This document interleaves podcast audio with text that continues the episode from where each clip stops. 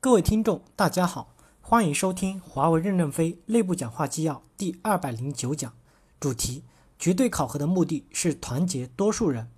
任正非在基层作业员工绝对考核试点汇报会上的讲话。本文刊发于二零一二年三月十九日。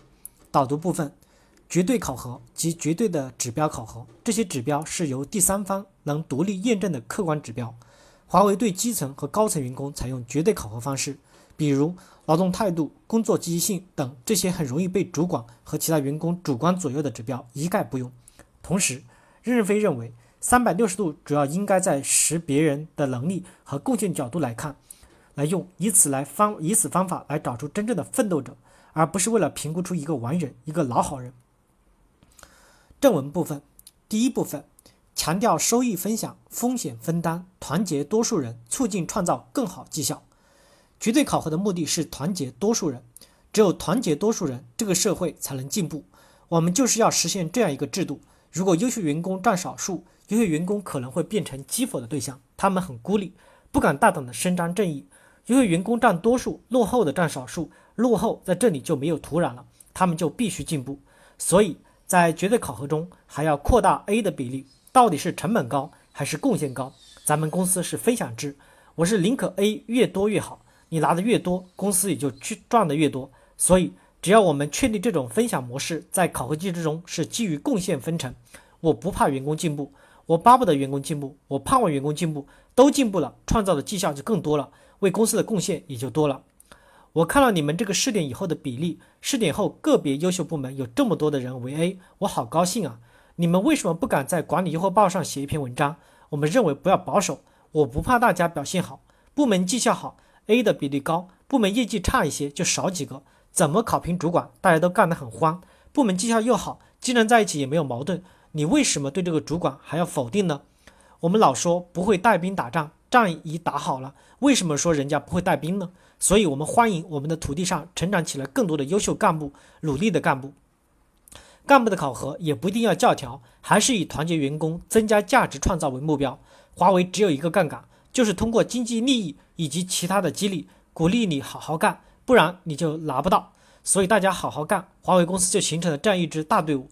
所以要敢于放开，不要老说考核增加了什么成本，为什么不说考核后增加了什么收益呢？我们强调分享收益、分担风险，保持一个自由弹性的机制。第二部分。对基层员工的管理方法要区别于高级干部，基层员工实现绝对考核。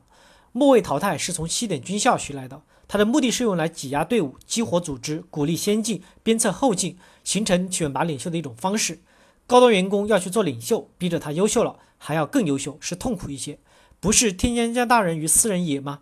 必将苦其心志，不能指望基层员工一下子就去做领袖，要让他们轻松的状态下去工作，创造绩效，多些收益。所以考核要简单，导向要清晰，只有标准基线，没有人和人的相对比例。我们实现 A、B、C 评价的目的之一，是为了选拔领袖，不能为了选拔领袖而进行全员挤压。我们三百六十度考核也是为了寻找加西亚，寻找贡献者，寻找奋斗者，怎么会变成了专门去找缺点呢？我们又不是婆婆。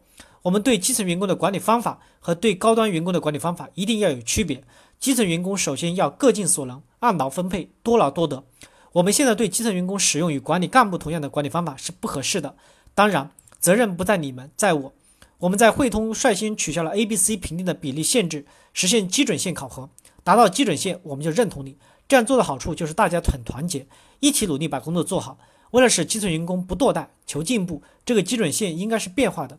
我们每年根据上一年的进步的平均幅度，对基准线做一次调整，调整幅度要很小，要有百分之七八十的员工能成为优良员工的水平为基准线，大家向前走，一走基准线就提高了。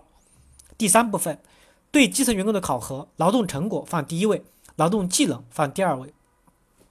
基层员工要爱一行、干一行、专一行。既然你们把劳动成果放在第一位，劳动技能放第二位，态度就要淡化，因为态度是个虚的东西。所以说，概括的考核劳动态度就容易偏左。过去形式主义还是占了很大的比例，要把劳动态度具体化，比如说按时上下班、上班时间专心本职工作等，抓住几个关键点就行。要讲爱一行、干一行、专一行。你讲这一行时，就要爱这一行，公司不鼓励盲目的流动，不鼓励老换工作岗位。之字形成长是为了培养将军的。炊事班长上了巡洋舰还是上了航空母舰，对他的未来没有什么影响。换来换去有什么区别呢？当然，在所有部门人之间相处不合适，适当的换一下部门岗位是可以理解的。但去新岗位得接受新的职位标准的考核，实现一岗一新。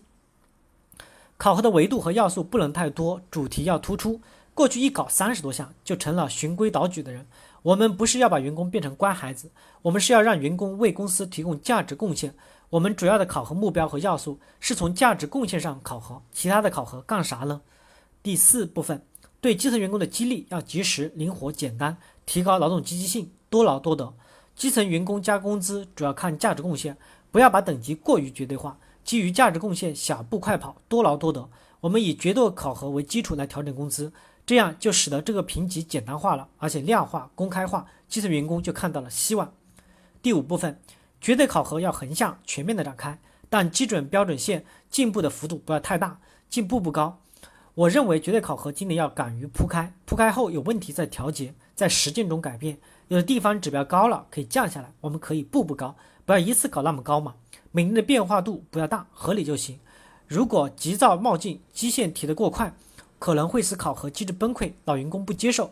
因为人力进步的速度，社会进步的速度没有那么快，不要一下子做过了。我们要团结多数人，牵引少数人。我们认为华为公司积极的人是多数人。这一次先主要针对十二级及以下的员工，十三级、十四级这次先不实施。